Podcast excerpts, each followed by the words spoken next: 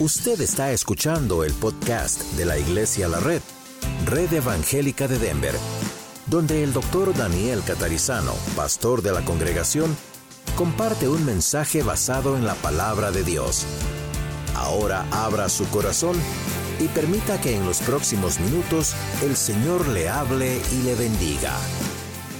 Bueno, hoy continuamos con la segunda parte de el concepto bíblico del matrimonio. Ya como les dije el domingo pasado, en, domingos siguientes, como por ejemplo el próximo domingo, vamos a hablar de los desafíos de la convivencia.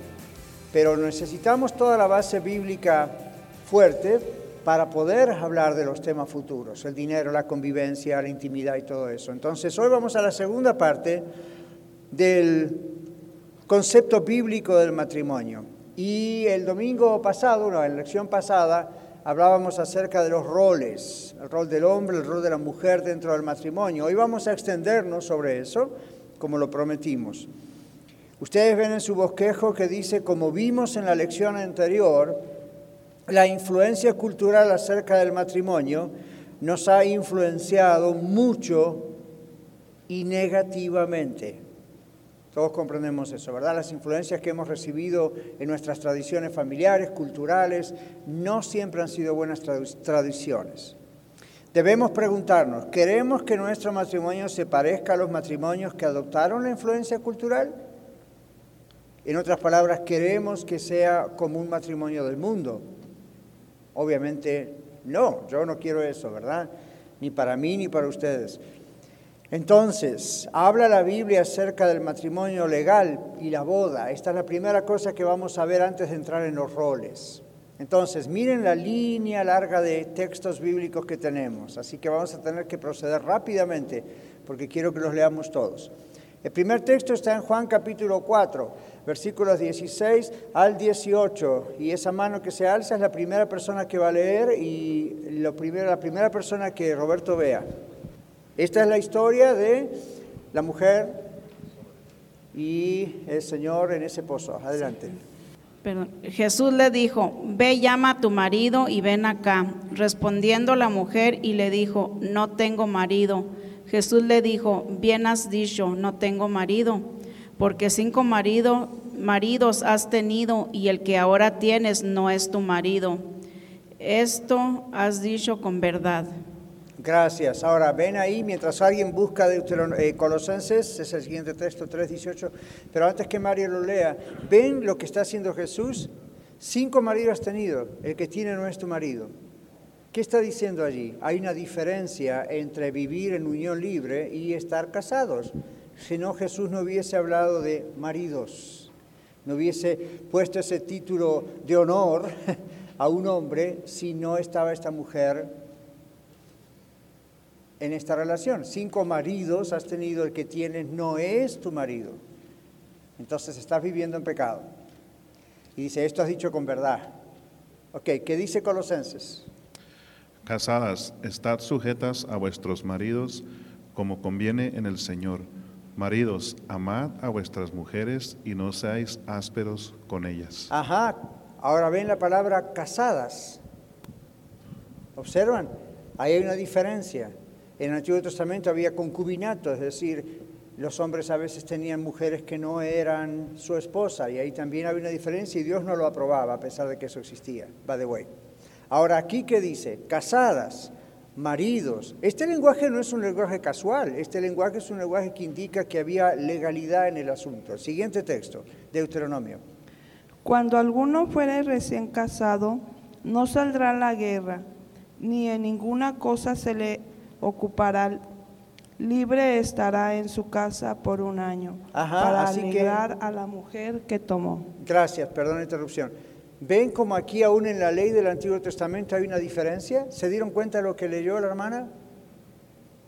Si había, había una ley, la persona casada, casada, no iba a la guerra por un año. Entonces no era la persona que vivía con alguien, era la persona que estaba casada. El siguiente texto.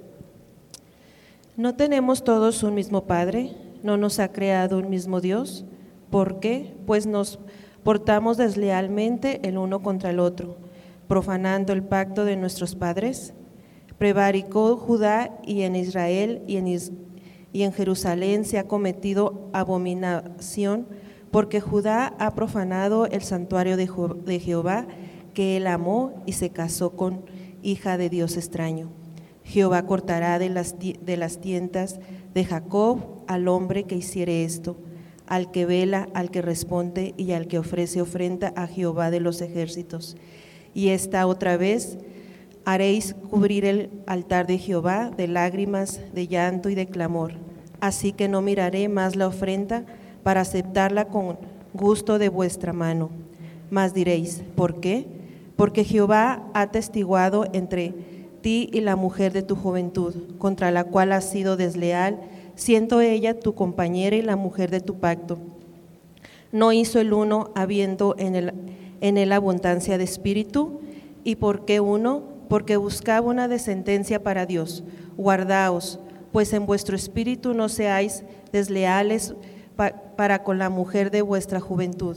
Porque Jehová Dios de Israel ha dicho que él aborrece el repudio y al que cubre la iniquidad, es- la iniquidad su vestido.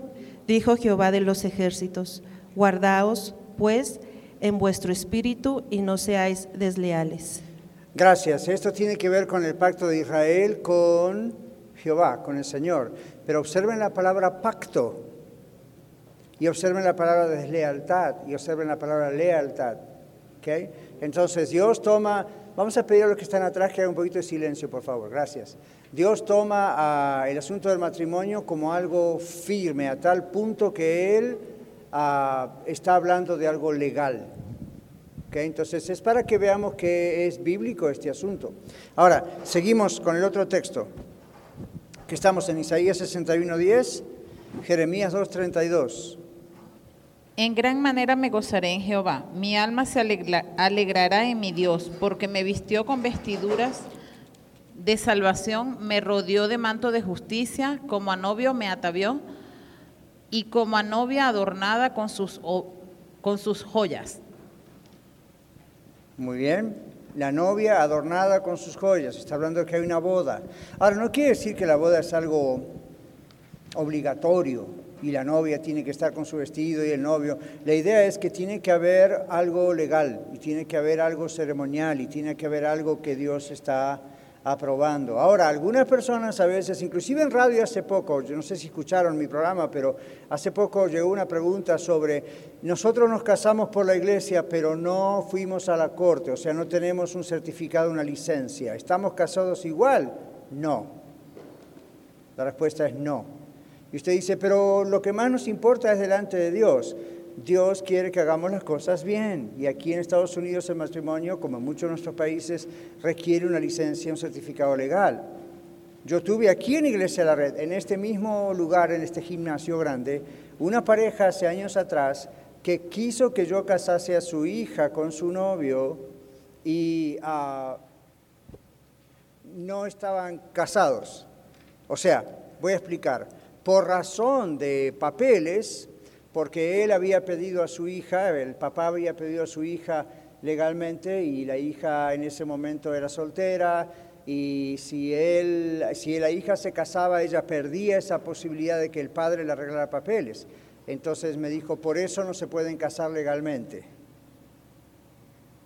Pero si usted los casa, todo va a estar bien. Y yo les dije, no, hermano, comprenda, yo no puedo casar a una persona si usted no me trae una licencia del juez.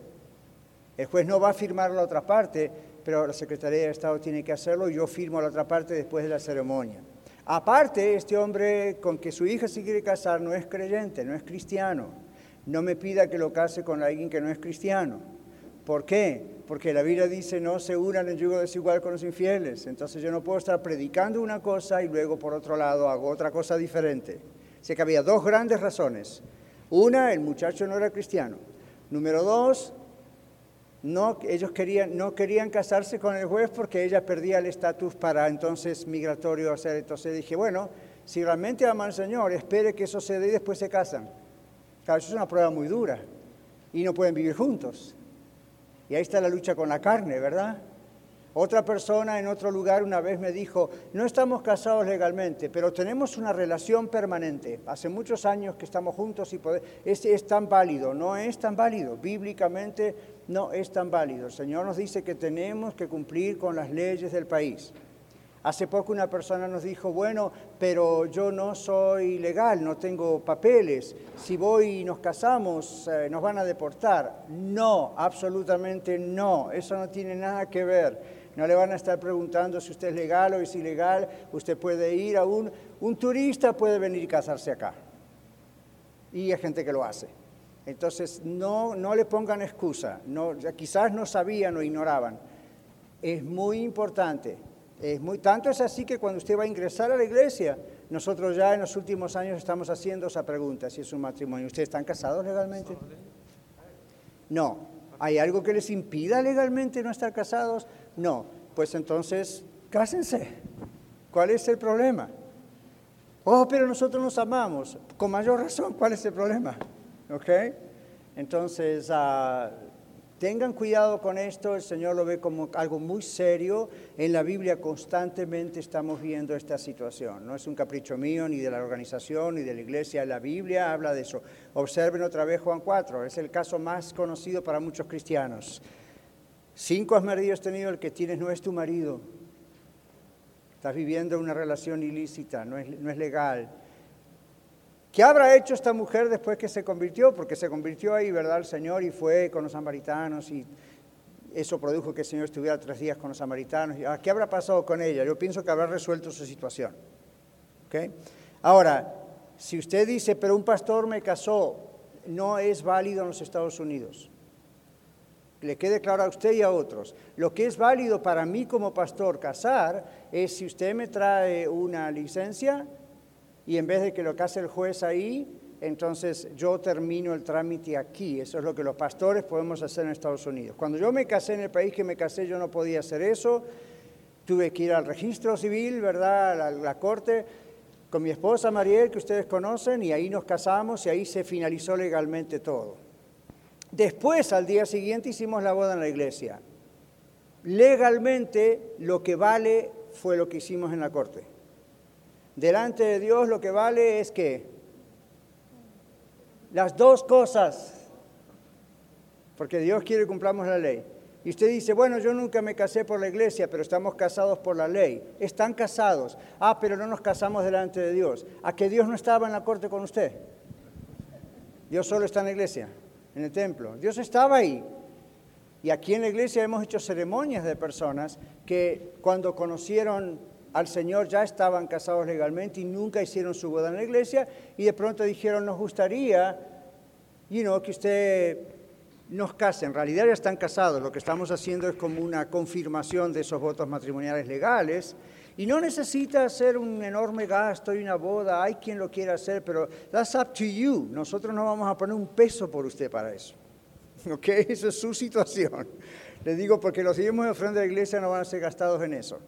Entonces, no es que es malo, sino que si eso usted quiere hacer quiere hacer una boda, adelante. Aquí mismo tenemos algunos presentes de ustedes que, que hemos hecho esa bonita boda, pero ya estaban casados. Fue nada más como delante de la iglesia, delante del Señor, queremos hacer una ceremonia, fantástico, pero no es obligación. No piensen que no están casados porque solo se casaron por el juez. Dios quiere que obedezcamos las leyes del país. Ahora, si luego nos convertimos y nos quedó eso ahí, nos queda el deseo de hacerlo también en la iglesia, está bien, puede hacerlo, pero delante de Dios, si usted tiene un papel allí legal, ya está casado. Si no lo tiene, por más que lo haya casado el Papa, y por supuesto nosotros no creemos en papas en la iglesia evangélica, pero como para decir que lo haya casado la autoridad máxima de alguna organización, si usted no tiene esa licencia, no está casado. Entonces, tocó su corazón, vaya y haga lo que tiene que hacer. Es fácil, si queremos agradar al Señor en todo, de verdad, ¿cuál es el problema? ¿Algún problema especial? Levante la mano y dígame. Alce la mano y trato de contestar la pregunta. ¿Creen que puede haber algún impedimento para que se produzca el acto legal del matrimonio? Les expliqué ya entonces que la cuestión migratoria no tiene nada que ver con eso, hasta turistas se pueden casar. ¿Quién más? ¿Qué, otra cosa podría ser un problema para casarse legalmente? ¿Dinero? ¿Cuánto cuesta una licencia de, de 35, 40 dólares? Cheap marriage. Parece matrimonio barato. Es más barato casarse que el trámite migratorio. ¿Saben cuánto cuesta el trámite migratorio, verdad? En los cientos ahora. La licencia es súper económica, así que no ese es el problema. ¿Algún otro inconveniente? Yo estoy pensando en alguno. Pero quiero ver si ustedes saben que puede haber otro inconveniente. Legalmente. No es problema con los documentos. ¿Qué puede pedir la Corte? Pasaporte vigente. ¿Alguien de los que se casaron últimamente les han pedido pasaporte? Ajá.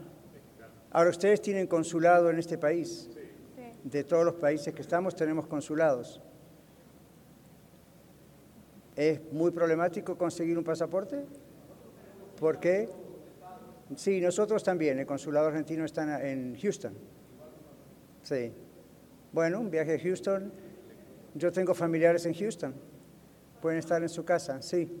No estoy tratando de jugar con ustedes, estoy diciendo, quizá a veces uno puede pensar, no, no, no podemos, y investigando resulta que sí se puede. ¿Quién más había? es- Ah, sí, Janet. Piden la acta de nacimiento, piden el pasaporte, piden la matrícula consular, piden la ID de Colorado, si la tenemos. Eso es lo que piden. Sí lo tienen. Todo lo demás que es de sus países lo deben tener. Si no tienen acta de nacimiento, su consulado les puede hacer- investigar, trabajar en darles un acta de nacimiento de su país. Si no tienen pasaporte, su consulado tiene que hacerles un pasaporte, porque ustedes tienen documento del país de origen. Lo único que posiblemente no puedan tener es la licencia en Colorado o algo en Colorado y eso no es obligatorio para la cuestión matrimonial. ¿Ven? Ahora, si tienen situaciones como, bueno, nosotros no conocíamos al Señor y nos juntamos y ella todavía tiene un matrimonio pendiente y nunca se divorció y hace años, hasta eso se puede solucionar en Colorado. Y otros tuvieron que esperar un tiempo, pero lo hicieron. Acá tenemos los hermanos que hace poco tiempo atrás, que hace un año atrás que hicimos acá una breve ceremonia, pero ellos tenían también situaciones así. Y otros también, de repente, bueno, no conocían al Señor todavía y se juntaron, pero uno de los dos estaba legalmente casado en México o quién sabe dónde, y entonces, pues ahí está pendiente.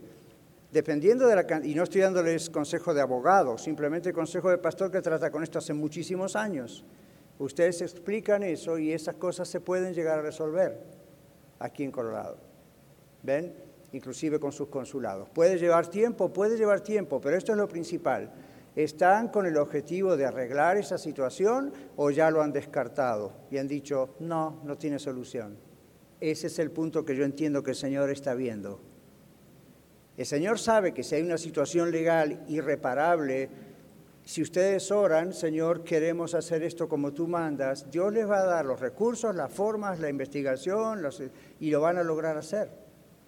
Pero si ustedes dicen, no, ya lo descartamos, no, no creemos que es posible, no se enteran de posibilidades de arreglar algo.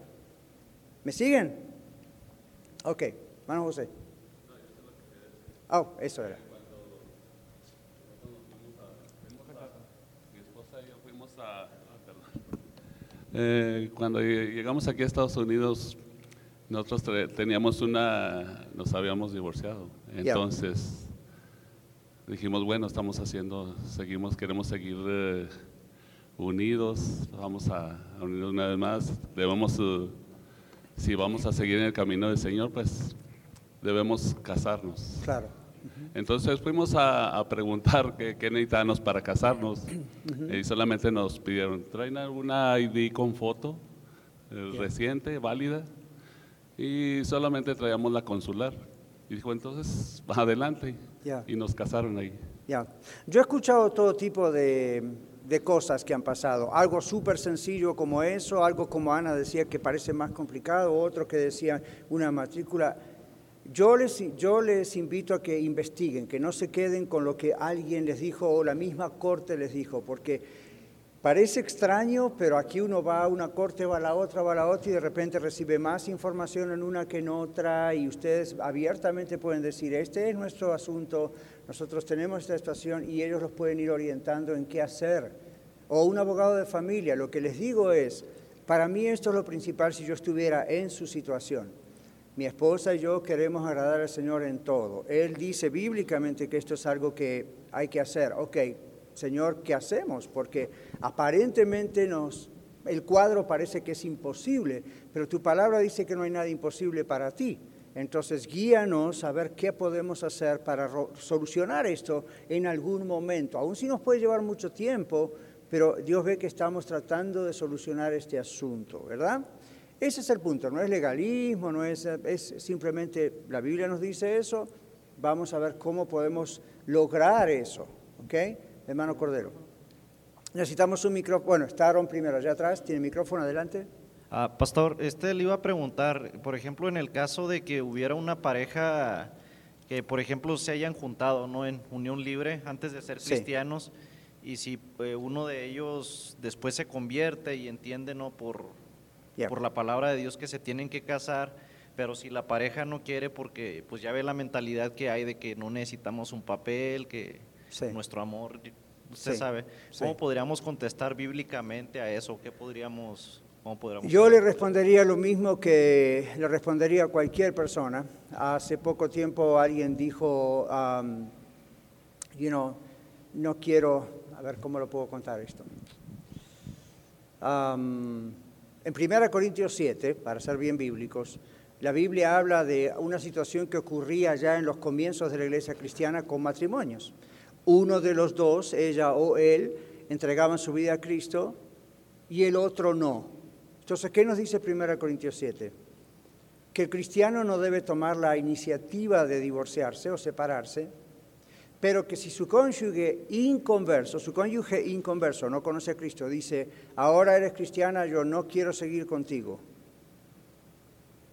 y se va, Pablo, inspirado por Dios en 1 Corintios 7, dice, déjelo ir porque libertad nos llamó Dios. En otras palabras, eso pasa si uno de los dos es inconverso y el otro no quiere seguir adelante. Tomando eso que es un extremo, Aarón, uno tendría que decir, bueno, cuando uno entrega su vida al Señor Jesucristo, van a haber ciertos riesgos y eso hay que asumirlo. Por favor, eso hay que asumirlo porque si no asumimos esos riesgos en algo así, mañana viene una persecución y apostatamos y nos vamos al mundo por no querer sufrir. Entonces, empecemos a saber que la vida cristiana tiene sus sufrimientos a veces. Si uno de los dos cónyuges dice, no quiero seguir contigo, o no quiero que vayas más a la iglesia, o no quiero que leas la Biblia, o no quiero que hables aquí de Cristo, o no quiero, mi respuesta si mi esposa fuese conversa, yo le diría, yo te amo, no te quiero perder, eres tremenda, eres la mamá de mis hijos, pero Dios en mi vida está primero que nadie, inclusive primero que yo mismo. Entonces, si tú no quieres seguir adelante en esta relación, lo voy a sufrir, lo voy a llorar, pero quiero que sepas que Dios está primero en mi vida. Si usted no se anima a hacer eso en su pareja, mañana el gobierno crea una persecución, usted es el primero en la lista para apostatar de Dios y rechazarlo porque no es capaz de sufrir en su hogar, menos a nivel del gobierno y lo pueden poner en la cárcel. ¿Me explico? Ahora, lo que estoy diciendo es duro. Yo estoy casado hace casi 40 años. Yo sé que esto es duro. No lo he vivido, pero si lo tuviera que vivir, la decisión que tengo que tomar es, Dios está primero en mi vida. Dios es el que me creó, Dios es el que me salvó a través de Jesucristo. Yo no puedo negarle, no puedo dejar de hablar de Él. Donde yo voy, el Señor va conmigo. ¿Conocen al pastor Paul Washer? Posiblemente no, posiblemente alguno que otro sí, pero a él también le hicieron esa pregunta. Alguien le hizo esa pregunta y él dijo lo mismo que estoy diciendo yo, el mismo espíritu, el mismo Señor, la misma palabra de Dios. Dios está primero. Ahora, usted puede decir, eso es fanatismo religioso. Mire, llámele como usted le quiera llamar. Eso no va a cambiar la situación. Ahora, sea sabia, sea sabio, no sea pedante, sea gentil, pero Dios está primero. Y en ocasiones Dios nos pone en prueba, aún en nuestro propio hogar, para saber qué vamos a hacer. El Señor Jesucristo dijo que amar a padre, madre, hijo, hija, más que a mí no es digno de mí. Lo bueno es que cuando uno es realmente fiel al Señor, Dios interviene y puede cambiar el corazón más duro. O la persona lo deja. Pero ahí está la decisión. ¿Me importa más esta persona o me importa más el Señor? So, usted ha llegado a una iglesia donde se predica la palabra de Dios. Acá no le vamos a prometer, ponga 10 y va a recibir mil, o todo el mundo va a ser sanado, o todos los muertos van a resucitar. Todo es posible para Dios. Pero yo les digo esto, mis hermanos. Ser cristiano tiene sus cosas duras, y esta puede ser una de ellas. Entonces lo que yo diría, Aarón, es eso. Y no, si de verdad el Señor es su Dios, Cristo es su Salvador, de verdad, Él está primero en su vida y deje que Él trabaje con su cónyuge, pero Él está primero en su vida. Si usted dice, no, yo no voy a hacer eso porque amo y no quiero perder a mi cónyuge, entonces su cónyuge está primero antes que Dios en su vida. Nunca se va a convertir esa persona. Si usted dice, yo lo voy a ganar, usted no lo va a ganar, el Espíritu Santo va a ganar a una persona para el Señor. ¿Algún comentario? Muchachos, aquí también tenemos a Cordero, hermano Cordero, después hermano Ubaldo. Ah, yo nomás quería comentar rápidamente sobre los documentos que piden. Ellos no piden el pasaporte, piden una identificación con fotografía. Ah, si usted tiene licencia, esa es su identificación. Si no tiene licencia, entonces sí le van a pedir un pasaporte, una matrícula, algo que tenga su fotografía. Mi hija se casó hace seis años y lo único que mostró fue su acta de nacimiento y su, y su licencia. Es todo lo que piden. Ok, entonces escucharon lo que dijo hermano Cordero. Su hija se casó hace seis meses, solamente pidieron dos documentos, su licencia, su acta, chao. Ana decía otra cosa, usted ya decía otra cosa, usted ya decía otra cosa. Averigüen. A lo mejor las cosas han cambiado hasta ahora. Averigüen. Ese es mi consejo pastoral. No se queden con lo que alguien les dijo o con lo que averiguaron en la corte. Vuelvan a averiguar porque las cosas van cambiando. Lo principal es, hay un interés genuino en arreglar algo, eso es lo que el Señor mira. Manu Baldo aquí adelante. Mano Roberto, tenemos al hermano Baldo aquí adelante, el primero. Gracias. Averigüen, solo averigüen, sí. Gracias. Este, con referencia a lo que comentaba el hermano Aarón, en el versículo 13 y 14 de, del capítulo 7 de Corintios que decía usted, hermano. Dice, y si una mujer tiene marido que no sea creyente y, y él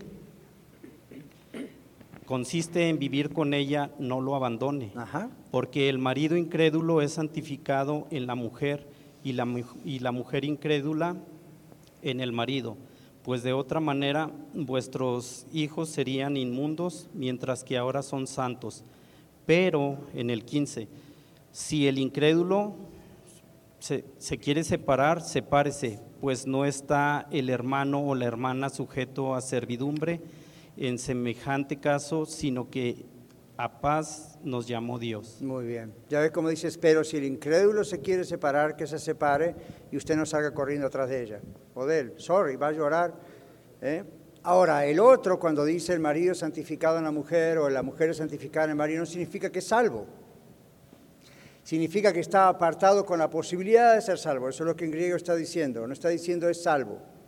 Porque otros confunden también el texto de Efesios, ¿verdad? Y el texto de Filipenses. Oh, creen en el Señor Jesucristo y será salvo tú y tu casa. Entonces, la mujer fue salva o el esposo fue salva, entonces toda la familia es salva. No, güey, José, no trabaja así. La salvación es personal. Claro que en el Antiguo Testamento y en el Nuevo hay como algo muy especial, como una bendición sobre el hogar de una persona que es creyente, aunque el resto no lo sean. Pero cada uno va a dar a Dios razón de sí.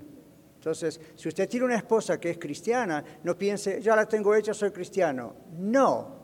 ¿Sabe lo que va a pasar? Si usted muere, ella va a ir al cielo y usted no. Y el día del juicio no le va a poder decir al Señor, yo siempre iba a la iglesia, ponía los diezmos, servía aquí y allá, porque mi esposa era cristiana o mi esposo era cristiano.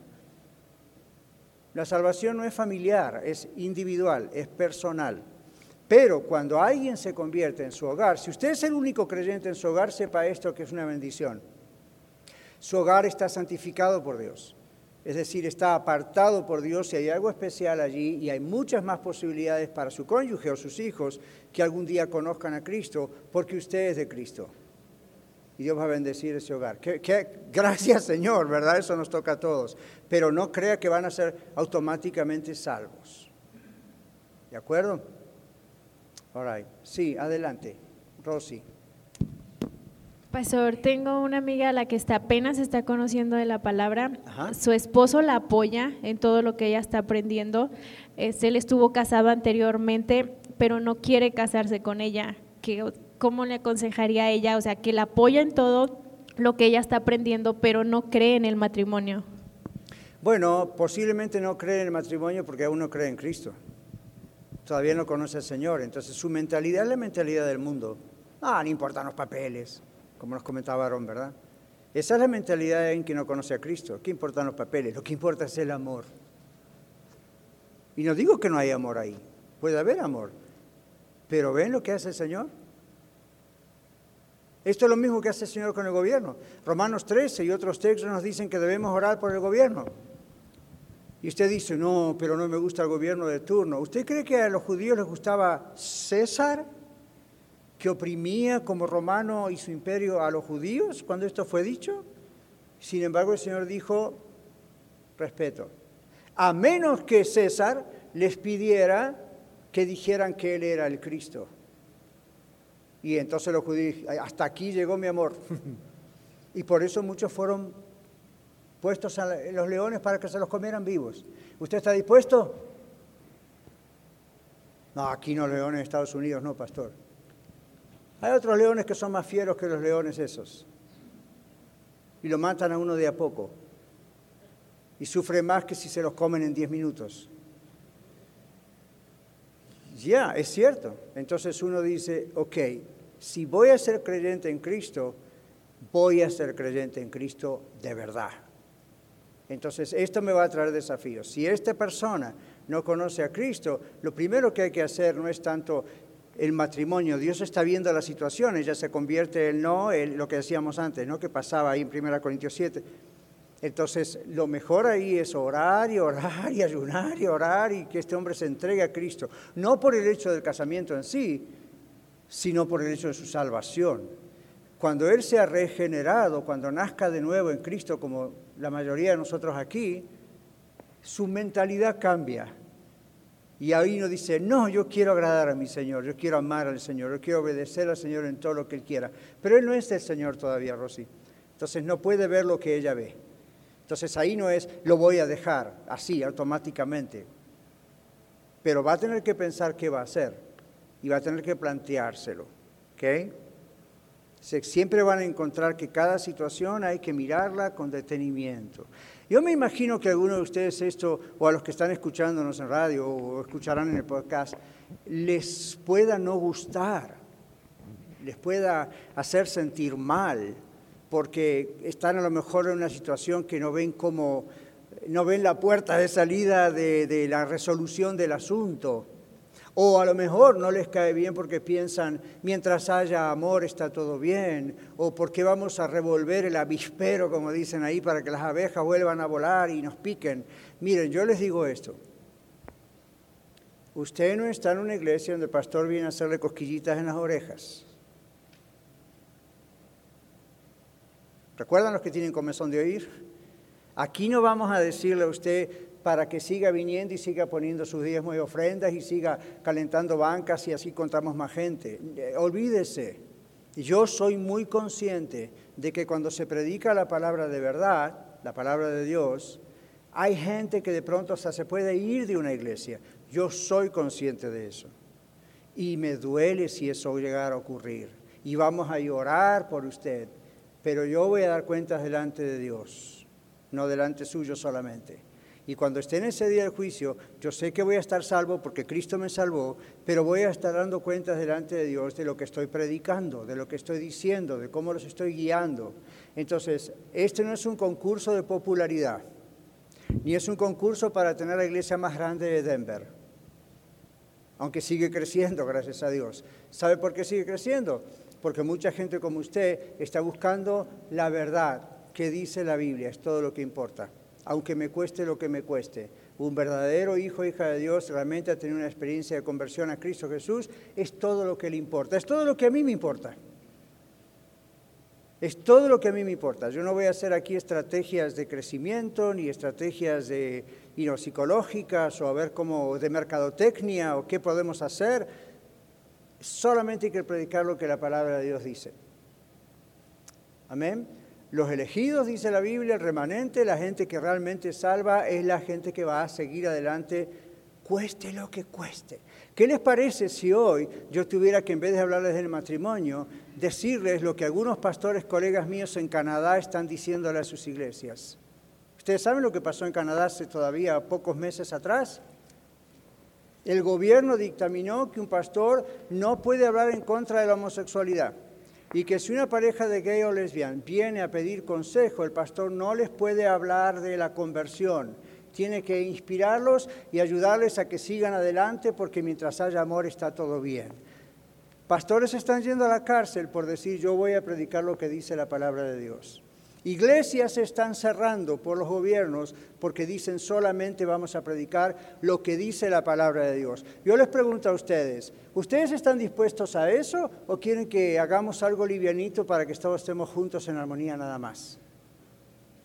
El cristianismo no es lo mismo que cuando usted se convirtió hace 10 años atrás o dos años atrás. Hoy en día no sería raro ver a su pastor en una cárcel o a otros. No sería raro si de pronto dicen cerramos una iglesia. No la iglesia, el gobierno. No sería raro. No piense que porque estamos en los Estados Unidos de América eso jamás va a ocurrir. No viva de ilusiones. Esas cosas pueden ocurrir. Al mismo tiempo le digo, estamos en el mejor de los momentos para testificar de Cristo. Es el mejor de los momentos. Porque la gente está cansada, está agotada, está confundida, no sabe qué pensar. Mire lo que está pasando en la guerra con Ucrania y Rusia. Ahora también se enteraron los misiles en contra de la embajada americana en Irak. A mí está, es una bomba de tiempo este, este, este, esta tierra, planeta Tierra. Usted y yo vamos a tener que probar si somos cristianos de verdad o venimos acá a entretenernos. Ahora, suena muy tétrico y muy serio. ¿Saben por qué se los digo? Porque si como matrimonios no podemos arreglar cosas así ahora que estamos en libertad todavía, chances hay de que si llega a haber una persecución, perdemos más de la mitad de la iglesia. Porque el miedo los va a acobardar, nos va a acobardar. Es como si yo le dijera, como tengo miedo a la persecución, no voy a predicar esas cosas. No, aquí nunca más se va a hablar de la inmoralidad sexual o nunca se va a hablar de esto. No, porque a ver, no sea cosa que a lo mejor alguien escuche. Sorry, es lo que la palabra de Dios dice. Amén. So, ese es el criterio con el cual también estoy enseñándoles del matrimonio. ¿Se dan cuenta? Si hacemos las cosas como el Señor nos va indicando y enseñando, Dios bendice. ¿Cómo se llama esta clase, esta serie? El matrimonio que Dios qué? Bendice. Si usted pensó que se llamaba así porque en la puerta le esperaban 100 dólares, se equivocó. A lo mejor le esperan mil. Who knows? No podemos limitar a Dios. Pero no se trata de eso. ¿Se da cuenta? Se trata de que nos preparemos para de verdad ser creyentes en todo el aspecto. Sigamos adelante. Un poquito de historia, yo sé que hay más textos ahí, pero tenemos otros. El movimiento feminista como reacción al machismo. Hoy en día se habla de progreso de la mujer, lo puse entre comillas, porque no está el progreso como piensan. Y con justa razón en algunos sentidos, porque uno mira hacia atrás y no muy lejos hacia atrás, y el machismo ha sido muy feo, ¿verdad? Históricamente no fue el movimiento feminista el que valoró a la mujer, sino el Señor Jesucristo. El Señor habló en contra de la opresión hacia las mujeres y la opresión hacia los niños en la época que Él estuvo en la tierra físicamente, ¿no? En una época donde la opresión no se consideraba un problema moral y un problema social, dos mil años atrás. El Señor también enseñó acerca del matrimonio y la Iglesia continuó, perpetuó tales enseñanzas durante los primeros siglos. Pero luego se corrompió la iglesia, permitiendo la entrada de doctrinas y filosofías ajenas a la palabra de Dios, ajenas a la Biblia. El movimiento feminista produjo un tipo de liberación reaccionario. ¿Qué significa eso? Claro, Ana reaccionó en contra del machismo. Pero ¿cuántos de ustedes saben que muchas veces la reacción no va a cambiar las cosas? Es una reacción. Si usted tiene problemas, y no, se, pueden llevar bien uno con el otro como pareja, y, una de las razones puede ser porque reaccionan rápidamente al otro. Eso es lo que en inglés llamamos en consejería framing, Minerva. ¿No es cierto? Uno reacciona.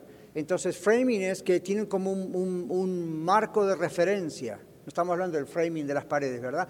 Tiene como un marco de referencia prehecho y hay una predisposición a reaccionar mal y entonces interpretamos mal lo que el cónyuge, la esposa o el esposo nos dice. Lo interpretamos mal. Lo interpretamos mal porque nuestro framing, nuestra estructura mental ya está preparada para interpretarlo mal. Por traumas, por cosas que nos pasan. Es como la iglesia, ¿verdad? Hoy estábamos con orientación para nuevos miembros y yo les decía a los hermanos, miren, hay personas en la iglesia que han venido de otras iglesias y han pasado situaciones feas, escándalos, robos, problemas de dinero. Entonces cuando vienen acá dicen, no, me gusta esta iglesia porque el pastor catarizano predica sana doctrina y es una familia tan linda y me aman, pero siempre tengo mis reservas por las dudas. Eso es framing. ¿Qué está pasando? Tienen ya una estructura de autoprotección, como ponen el piloto de autoprotección, el automático. ¿Por qué? Y porque a lo mejor en una de esas aquí pasa lo mismo. Si usted tiene esa idea, nunca sale adelante, nunca avanza, nunca termina de... Es como si usted dice, vine de México a Estados Unidos a tratar de trabajar bien, pero los americanos tienen todos estos defectos y acá tiene usted la lista.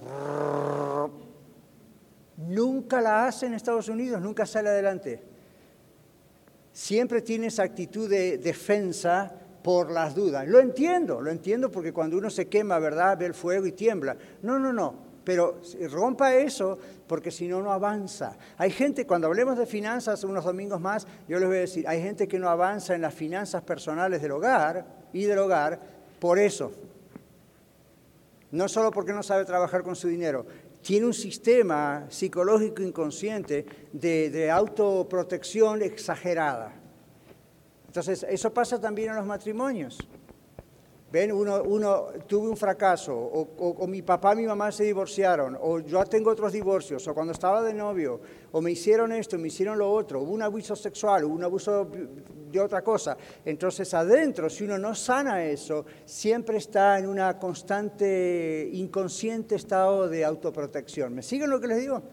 Entonces no avanza porque reacciona. Entonces el movimiento feminista fue un movimiento reaccionario Significa, estamos hartas, dijeron las mujeres, de que el hombre piense que es mejor que nosotras, entonces vamos a crear un movimiento de reacción. ¿Y la reacción cuál fue? Vamos a ponernos al mismo nivel del varón. Están confundidas. La Biblia nunca dice que el varón es más que la mujer. En su valor como ser humano es igual. Pero Dios dice que los roles son diferentes. Y Dios dice que el hombre fue creado primero por una razón y luego la mujer. Entonces el movimiento feminista hoy en día está entrando en iglesias, aún en nuestras, algunas iglesias hermanas nuestras, no digo nuestras cuatro congregaciones, otras, con otros líderes, están empezando a entrar esos eh, movimientos populares donde la mujer está tomando roles que no debe tomar bíblicamente, donde la mujer está tomando roles aún en su hogar con su esposo que no es aceptable bíblicamente. El hombre tiene sus grandes defectos, la mujer también. Entonces, no se arregla un problema reaccionando simplemente en contra del problema. ¿Ven?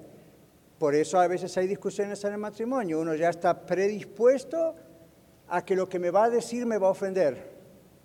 Entonces me ofende no hay la posibilidad de que a lo mejor lo que su esposo o esposa les quisieron decir no es lo que usted está interpretando. ¿Ve? Pero comprenda que todos tenemos este framing, todos tenemos este ya preconcepto, cosas acerca del matrimonio y falsas expectativas y, traumas personales. Entonces, ¿por qué me dices eso? Y yo no me voy a dejar pisotear. Y que tú esto y que el otro. Y que esto y que el otro. y yo a veces los escucho desde afuera no digo a los vecinos, ¿no es cierto? Ustedes en consejería. Y digo, esta es la razón por la que no se entienden. Son como dos boxeadores que están entrenados para defenderse y atacar. No escuchan al otro, no ven lo que el otro está diciendo, no, no tienen compasión, no saben qué estará pasando en la mente del otro, qué, con qué viene al matrimonio, aunque hayan pasado muchos años y todavía no lo superó. Cuando Cristo viene a nuestras vidas, el Espíritu Santo entra en nuestro corazón, en nuestra vida, y nos va mostrando estas cosas vía la palabra de Dios. Y adentro nuestro nos vamos dando cuenta, eh, algo está mal acá, y posiblemente soy yo. Entonces, otra vez, el movimiento feminista fue reaccionario, entonces provocó más problemas de los que ya había. Entonces dice aquí, analizándolo desde el punto de vista espiritual, la maridolatría, si nunca escucharon eso, está entre paréntesis, es la adoración a la Virgen María. Inspiró el movimiento feminista, lamentablemente, especialmente en Latinoamérica por el gran machismo. Eso es un tema largo, otro día podríamos explicarles en detalles por qué ocurrió, pero eso es lo que ocurrió. En Latinoamérica esto provocó el matriarcado, esa palabra sí la escucharon, ¿verdad? Entonces, ¿qué es el matriarcado? El hombre se exalta como el macho que manda, pero la mujer es la que en realidad gobierna el hogar. Alguna vez se ha dicho por ahí para explicarlo, el hombre es la cabeza y la mujer es el cuello que dirige la cabeza donde ella quiere. Nos da gracia, pero es totalmente antibíblico. ¿Ven? Eh, nos da gracia porque da gracia, pero se dan cuenta, en Latinoamérica hay mucho ese problema. Sí querido, sí querido, pero se va a hacer como yo quiero. Cuando Cristóbal Colón fue a Latinoamérica, bueno, a las Américas y las conquistó, en esa época no se consideraba así, pero las conquistó, después vinieron otros y después otros, ¿verdad? Después siguieron viniendo. Entonces los indios, los aborígenes de muchos de nuestros países, tenían un refrán. No sé si lo estudiaron en la escuela primaria o en la secundaria o en la universidad. Bueno, lo van a estudiar hoy acá con nosotros, en la iglesia. Los aborígenes tenían un refrán que quedó escrito, acato, pero no cumplo. ¿Qué significa acatar? Acepto, acato, acepto lo que me están diciendo, pero no cumplo. Acato, acepto lo que me dicen, pero no cumplo, decían los aborígenes colonizadores decían, esto es lo que hay que hacer. Oye, sí señor, sí señor. Ah, esa era la actitud. Entonces, eso es lo que pasa con un cristiano cuando dice, amén, amén, pero yo voy a hacer lo que yo quiera. O le dice a su cónyuge, sí, mi amor, sí, querido, pero vete a trabajar que yo me arreglo. Ese matrimonio Dios no lo bendice. Entonces, ¿cuál es el matrimonio que Dios bendice? el matrimonio que camina en la palabra de Dios. Y a veces es duro, como lo que hablábamos al comienzo. Pero es el matrimonio que Dios bendice y por eso se hace delicioso. ¿Ok? Con el tiempo, con trabajo. Muy bien, sigamos acá entonces. ¿Qué dice la Biblia con respecto a los roles? Ya vimos algo el domingo pasado, a ver si podemos hacer muy rápido estos textos para que nos alcance poder leerlo. En primer lugar, dice la esposa debe sujetarse a su esposo como al Señor. Texto muy mal interpretado en muchos lugares, pero vamos a mirar lo que realmente dice. Efesios 5, 22 a 28, 1 Pedro y 1 Corintios. Lo dejo en manos de Roberto, a las manos que él vea. Pero vamos a hacerlo rápido porque tenemos 10 minutos. Las casadas estén sujetas a sus propios maridos como al Señor porque el marido es cabeza de la mujer, así como Cristo es cabeza de la iglesia, la cual es su cuerpo y Él es su Salvador. Así que como la iglesia está sujeta a Cristo, así también las casadas estén sujetas a sus maridos en todo. Maridos, amar a vuestras mujeres, así como Cristo amó a la iglesia y se entregó a sí mismo por ella, para santificarla, habiéndola purificado en el lavamiento del agua para la por la palabra, a fin de presentarla a sí mismo una iglesia gloriosa que no tuviese mancha ni arruga ni cosa semejante, sino que fuese santa y sin mancha. Así también los maridos deben amar a sus mujeres como a sus mismos cuerpos. El que ama a su mujer, a sí mismo se ama. Amén. Ahora, observen que solamente dice, mujeres tienen que estar sujetas a sus maridos como al Señor, y luego empieza con el marido y abarca otros dos versículos con el marido. Atención. Primera Pedro 3, 1 y 2. Primera de Pedro 3, 1 y 2. Asimismo, vosotras mujeres, estad sujetas a vuestros maridos, para que también los que no creen a la palabra sean ganados sin palabra por la conducta de sus esposas, considerando vuestra conducta casta y respetuosa. Gracias. Primera Corintios 11, 9. Ahí atrás de Randy, hermano Roberto. Randy, levante la mano para que lo conozca. Ahí está. Y tampoco el varón fue creado por causa de la mujer, sino la mujer por causa del hombre, del varón. Entonces, vamos a cómo se hace esto que está aquí abajo. Ven en el bosquejo, hay otro texto, eh, la, ve, pero vamos primero abajo. ¿Cómo se hace esto? Dice, este mandamiento de Dios concerniente a los roles en el matrimonio tiene relación con lo que Él estableció, con lo que Dios estableció desde el principio, después de la caída. Génesis 3.16 nos relata la caída.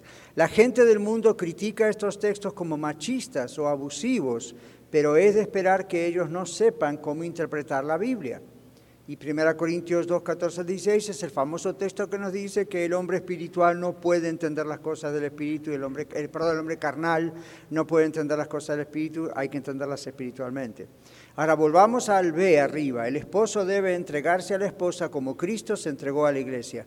Ahí tenemos uno, dos, tres, cuatro, cinco textos.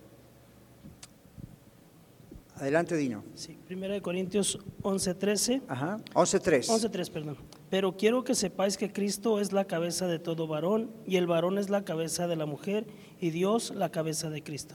¿Ven el orden? Cabeza, cabeza, cabeza. ¿Qué dice ese texto ahí? El marido es cabeza de la mujer. ¿Y quién es cabeza del marido? Cristo. ¿Y quién es la cabeza de Cristo? El Padre, Dios. O sea, aún ahí hay orden. Hmm, muy importante, estamos hablando de los roles. Esto nos da el sentido de por qué Dios escogió, escogió los roles como los escogió. Hermano Luis, ahí acá atrás. Efesios capítulo 5, versículo 33. Por lo demás, cada, cada uno de vosotros ame también a su mujer como a sí mismo y la mujer respete a su marido. Ajá, gracias. Colosenses 3.9.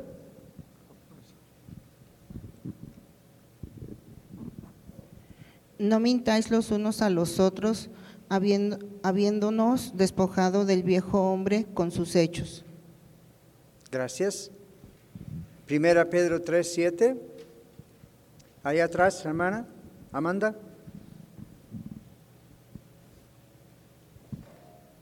Vosotros maridos igualmente vivid con ella sabiamente, dando honor a la mujer como a vaso más frágil y como a coherederas de la gracia de la vida, para que vuestras oraciones no tengan estorbo. Ujú. Primera Timoteo 5.8.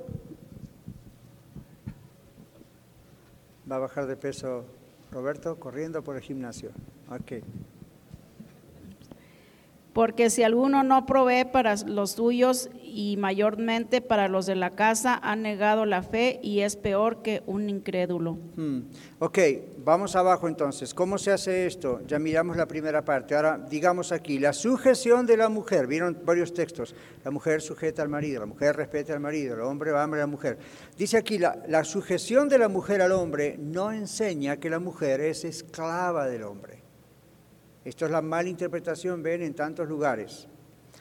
Que el esposo se enseñoree de ella, como dice uno de los textos, significa que él es el líder que la guía y la pastorea.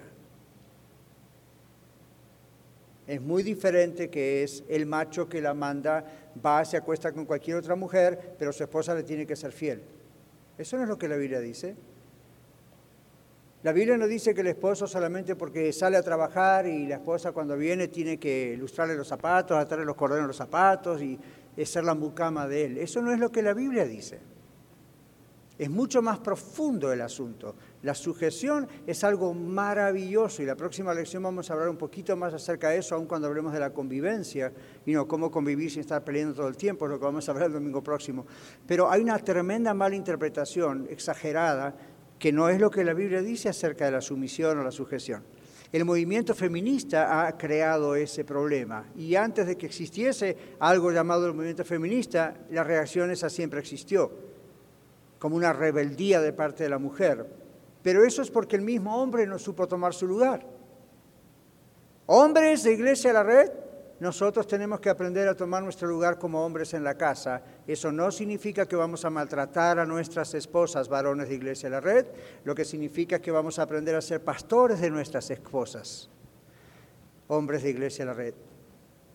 Tenemos que ser pastores de nuestro hogar, esa es la idea, guías de nuestro hogar. ¿Okay? Entonces, eso es, nosotros estamos, miren lo que dice ahí, eso no lo escribió el pastor Daniel, eso lo escribió Dios. ¿Quién es la cabeza del varón? Cristo. Eso significa que de quién recibe el varón la inspiración, la instrucción, la paciencia y todo lo que tiene que tener un hombre para ser guía de su hogar. Cristo. Y usted dice, ¿y las mujeres? ¿De quién lo recibimos? ¿No lo recibimos de Cristo? Si tiene esa actitud, no. Usted está demostrando con esa actitud que no conoce a Cristo, aunque tenga el título de cristiano. Usted recibe instrucciones bíblicamente también de parte del Señor en su momento a solas con el Señor, pero atiéndame esto, también a través de su esposo cristiano. Si él no es cristiano, obviamente no, pero si es cristiano, sí. Él es, y aún Dios considera los matrimonios donde uno de los dos no es cristiano y dice, cuidado, porque viene uno de los textos, la mujer que tiene esposo no cristiano por su buena conducta puede ganarlo, etc. Entonces, el rol del esposo ese es un rol muy delicado.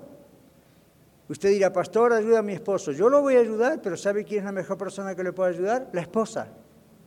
La Biblia llama a la mujer, la mujer es la ayuda idónea. No dice el pastor es la ayuda idónea de ese hombre. La ayuda idónea es la mujer, la esposa. Y no es solamente por la cuestión sexual. Obviamente eso fisiológicamente es así, es el orden creado por Dios. Pero es la mujer la que está puesta por Dios para ayudarle a Adán a ser el hombre que tenía que ser. ¿Y qué pasó ahí en Génesis 3? La mujer es tentada por el diablo y cae y ella es la que va y tienta al marido. Y si Adán se hubiese puesto en el rol que tenía que ponerse, no hubiese caído. Ahora, en teología, entre teólogos, siempre está la discusión, hubiese caído o no hubiese caído, nadie sabe, solo Dios obviamente sabía que iba a caer Adán. Pero es muy triste que cayó justamente por el lado de que su mujer lo venga a tentar. ¿Por qué el diablo no fue directamente con Adán? Nadie sabe exactamente, pero es una buena pregunta. Y no estoy diciendo porque la mujer era así, la mujer no era pecadora, era inocente, Eva todavía igual que Adán. Pero ven como una persona aún en inocencia tiene la posibilidad de tomar decisiones buenas o malas. Ahora, para ir concluyendo, en dos minutos que tenemos, la sujeción de la mujer no enseña que ella es esclava del hombre. El esposo se enseñoré no significa que él es el que manda y se acabó. Él está sujeto a Cristo ella también, pero de otra forma, él como en su rol de varón está sujeto a Cristo. ¿Lo comprendemos? Entonces, esto es muy delicado y la ayuda idónea va a orar para que él sepa cómo sujetarse a Cristo. Que lo conozca de verdad si no lo conoce y si lo conoce realmente. El, viernes tenemos reunión de varones. Varones, yo los espero aquí en el gimnasio, hagan todo lo posible. Para eso son las reuniones de varones. ¿Qué? Hierro con hierro se aguza, dice la Biblia. ¿Cierto? Entonces, las hermanas están en el té con Elsa, para eso está Elsa hace siete años enseñando a las mujeres, ocho años. Hierro con hierro se abusa, hablan de temas de mujeres, nosotros hablamos temas de varones. ¿Ven? Entonces, ah, tenemos que aprender cómo se hace esto, porque es fácil leerlo y decir amén, pero en la vida práctica es un poco complicado esto, ¿no? Entonces tenemos que aprender a hacerlo a través de la palabra de Dios. Dice acá entonces que la Biblia enseña que la responsabilidad primaria, primera, más importante, de la esposa está en su hogar.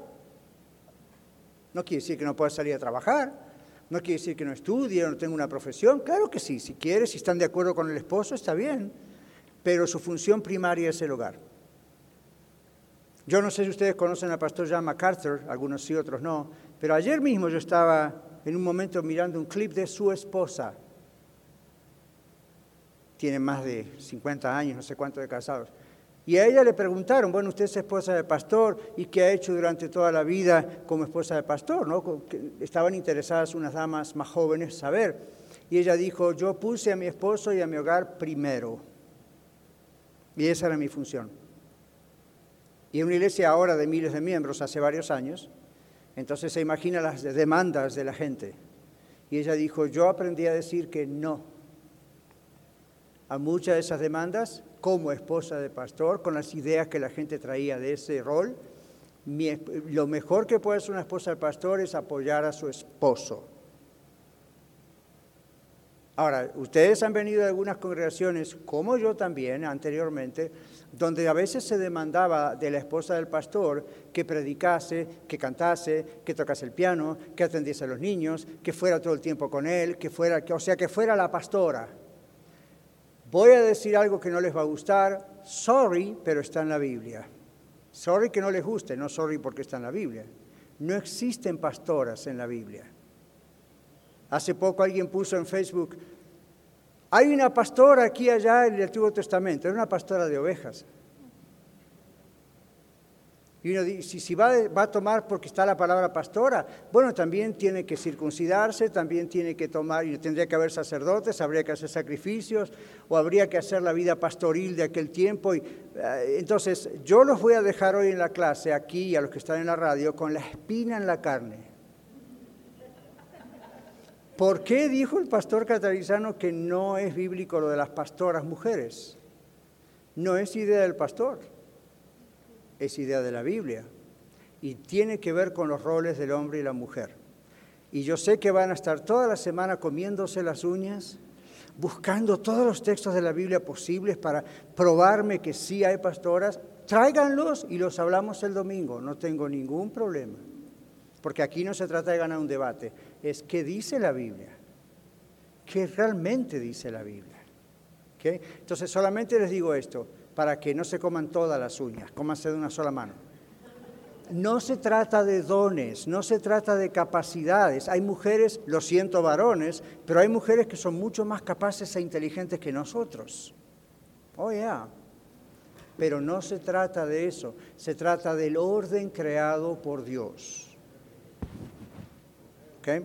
Ese es el punto, es cómo Dios creó las cosas. No, yo tengo más capacidad que Él, yo podría predicar más que Yo estoy seguro que hay mujeres que podrían predicar mejor que yo, pero ese no es el orden de Dios.